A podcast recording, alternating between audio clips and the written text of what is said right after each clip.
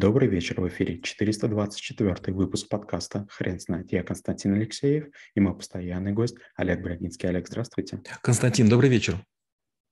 Хрен знает, что такое психология толпы, но мы попробуем разобраться. Олег, расскажите, пожалуйста, что это такое? Ну, во-первых, мы понимаем, что история знает массу примеров, когда большие группы людей способны были производить драматические, неожиданные социальные изменения, такие как гражданские войны, такие как революция, как восстание или даже массовые самоубийства. Поэтому это такой раздел социальной психологии, который изучает поведение групп людей а, в отличие от поведения отдельных индивидуумов. Мы полагаем, что если мы знаем, там, скажем, Константина, Олега или других людей, мы надеемся, что они будут действовать сообща, так же, как поодиночку, столь же умно, столь, столь же рассудительно, столь же этично. Но под э, группой или под толпой в психологии понимается бесструктурное временное скопление людей, не имеющее четкой цели, а, члены которого обладают общим эмоциональным состоянием, находятся рядышком, могут подвергаться а, различным а, заражениям. И одна из таких важных вещей в силовой толпы – то, что любая индивидуальность подлежит коррозии, разъеданию или разбавлению. Тут, получается, любой интеллигентный человек теряет а, часть своей шелухи, потому что на него воздействуют люди, которые имеют другие характеристики. Олег, как вы думаете, что происходит с человеком, когда он попадает в толпу? Я имею в виду на биологическом уровне. Что заставляет а, интеллигентных людей а, по отдельности а, терять, а, терять свой ум и рассудок? Давайте будем прямо конкретны. Конкретно Константин Алексеев очень интеллигентный человек из, из города Петербург. Когда вы сами разговариваете, вы точно будете аккуратны, деликатны, тактичны. Предположим, рядом с вами появляется человек из Кемерово, человек из Челябинска, человек, скажем, там из какого-то другого города, где занимаются промышленностью. Они будут вас перебивать, они будут говорить более грубыми фразами и над вами будут издеваться. И через время вы станете говорить столь же грубо, как они. То есть любой интеллектуальный человек имеет два, две линии поведения. Или остается остается интеллигентным, становится посмешищем или переходит на другие языки. Получается, толпа вас обязательно загрубит. Если все перебивают, вы устанете от того, что вам слово не дают, и вы станете действовать иначе. С другой стороны, когда вы один и вокруг вас пространство, вы очень спокойно обозреваете его и замечаете опасности самокатчиков, велосипедистов, людей, которые агрессивны, неряшливы, грубы или пьяны. Но когда у вас этого нет, и вы видите вокруг там, человек по 20 в любом секторе, вы уже начинаете начинаете как бы отключать э, функцию сканирования пространства. Да, вы видите много людей, но вы не можете их диагностировать. И кто-нибудь кричит «пьяные» или «стреляют». Что вы делаете? Вы, конечно же, шарахаетесь. Получается, вы как будто бы свои голова, глаза и органы чувств доверяете другим людям.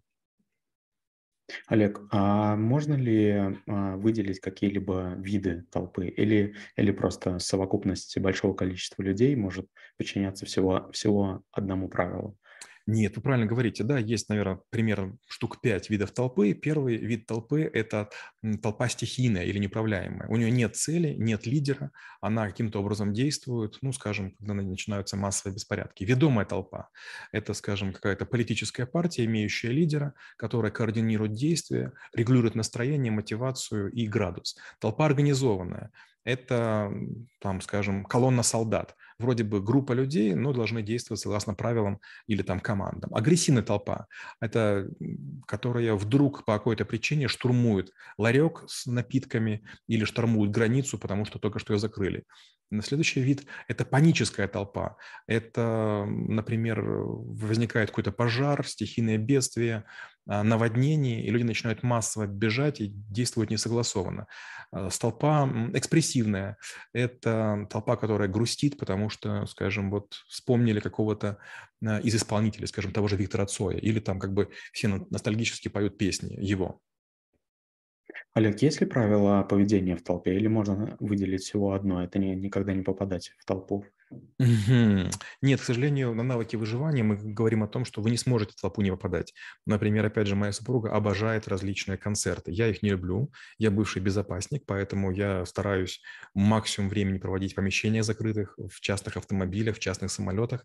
Опять же, даже на, на борту самолета тоже может быть толпа. Кто-нибудь начинает молиться, кто-нибудь начинает брить ноги, кто-нибудь начинает кашлять или там начинает пукать, извините, и толпа может э, забесноваться. Опять же, к сожалению, там за последнее время я трижды или четырежды видел э, драки, которые были в самолетах на межнациональной почве. Русские, украинцы, азербайджанцы, а, армяне, ну и другие народы. И это, конечно, очень больно, это очень обидно, это очень неприятно. А толпа характеризуется в первую очередь иррациональность. То есть каждый человек по отдельности, оценивая пространство вокруг себя, он имеет некую точку зрения. Но будучи лишенным возможности рефлексировать, он доверяет каким-то странным вещам, которые ему навязывают другие. Дальше эмоциональность, да, заражение. А, настроение толпе усредняется. И толпе очень про просто заставить толпу смеяться над дурацкими шутками унитазными или грустить по какому-то надуманному поводу, или, например, э, призвать какому-то там справедливому гневу идти что-то бомбить. Ну и еще неприятность, да, что э, толпа обладает свойством умственной однородности. То есть как будто бы IQ выравниваются. Слишком глупых людей не становится, слишком умных не становится. Но в толпе лидеры, особенно начальные, как правило, это серые посредственности, просто которые экспрессивно и харизматично выкрикивают какие-то более-менее попадающие на э, там, душу и сердце в качестве там, платформного грунта фразы. Олег, если в нашем случае э, слушателям вдруг придется по каким-либо причинам управлять толпой, вы могли бы выделить несколько правил? Я очень надеюсь, что вам не придется управлять толпой, потому что это не так просто, как кажется. К счастью, к своему, я всю жизнь был руководителем, я был председателем своей дружины, я был комсоргом школы, я был профсоюзным лидером факультета, я был главой парламента студенческого Киевского политеха, я всю жизнь был только директором на своих работах. И я скажу так, что когда начинается бунт коллектива, бунт а, клиентов или бунт жителей, с этим сделать очень что-то тяжело. Например, когда вот был конфликт, да, и Россия отжала Крым, на Украине прошли массовые погромы. И мне, конечно, мои бывшие коллеги прислали видео, как громили отделение Альфа-банка, украинского Альфа-банка. А, в Украине, это было просто ужасно. То есть красивые офисы, ну вдруг какие-то молодчики налетают, они примерно одинаково одеты, они закрывают лица, они вооружены камнями, которые с собой приносят, они действуют очень системно, они как саранча налетают, все разбивают и уходят. И охранники, конечно же, в это дело не вмешиваются, хотя они застрахованы, но кому хочется там погибать или калечиться за чужое имущество. Поэтому очень важно понимать, что толпа всегда опасна. Вот, например, э, сейчас в Украине война, и есть разбомбленные арендованные квартиры и так далее. И есть массовое мародерство с каждой из сторон. И вот что, что ты можешь сделать? Ты приходишь в квартиру, а у тебя там молодчики, не знаю, там выдирают плитку, или там выдирают стиральные машины, или посудомойки. И самое глупое, что может быть, это влезать с ними в драку. И можно погибнуть, получить там ржавым штырем или отверткой, или шилом каким-то в бок из там какой-то там бытовой техники стоимостью в тысячу долларов. Олег, расскажите, как выглядит ваша презентация по навыку? Презентация э, в первую очередь э, психологическая. Мы рассказываем о Карле Юнге, мы рассказываем о Густаве Лебане, Вильфреде Тротеле, мы говорим о Фрейде, мы говорим о Канетте. То есть я рассказываю пять или семь концепций того, а, какие есть столбы. В первую очередь, конечно же, мы говорим о коллективном бессознательном.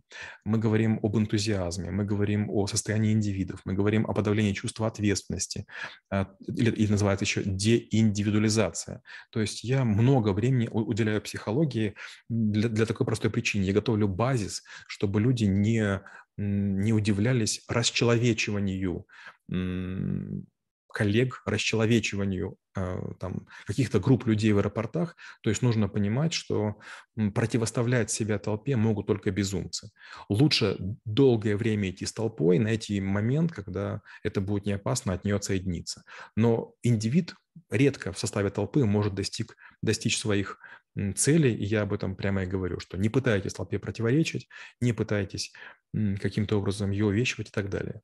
И пример такой очень грустный привожу. У меня дедушка еврей, и у него, понятно, а, вся семья попала в всякие лагеря, и вот э, потом все были уничтожены. Я как-то спрашиваю, я говорю, дедушка, ну э, нельзя было убежать, то есть, как бы, когда вот евреев сгоняли и там гнали по дороге, эти вот сначала в концлагеря, далее, можно было сбежать. Он говорит, ты знаешь, говорит, можно, говорит, ну, не знаю, как другие народы, но евреи как-то для себя приняли, что, ну, если погибать, будем так все вместе. Возможно, и сейчас такое происходит. Вот, допустим, а, сейчас тоже такая странная история, но безумство толпы мы видим тоже. Понятно, что есть конфликт между Украиной и Россией, для меня он очень болезненный, но украинцы безоговорочно считают всех живущих в России врагами, это проявляется в социальной сети, и это очень странное поведение, очень нелогичное. То есть мы пытались помогать, мы передавали деньги, мы всячески э, там, делали разные поступки, опасные для себя, и вдруг вы получаете 100-200 наездов из там «вы придурки» и так далее. Ты думаешь, а зачем мне защищать? И ты а, отходишь в сторону. Вот такая странная история. Получается, вместо того, чтобы видеть конкретных людей, мы очень часто видим безликую массу, на которую набрасываемся, совершенно не думая о последствиях. Да, к сожалению, а, это поведение не подается какому-либо логическому а, обсуждению, скажем так, но мне кажется, что у людей есть такое право хотя бы чуть-чуть.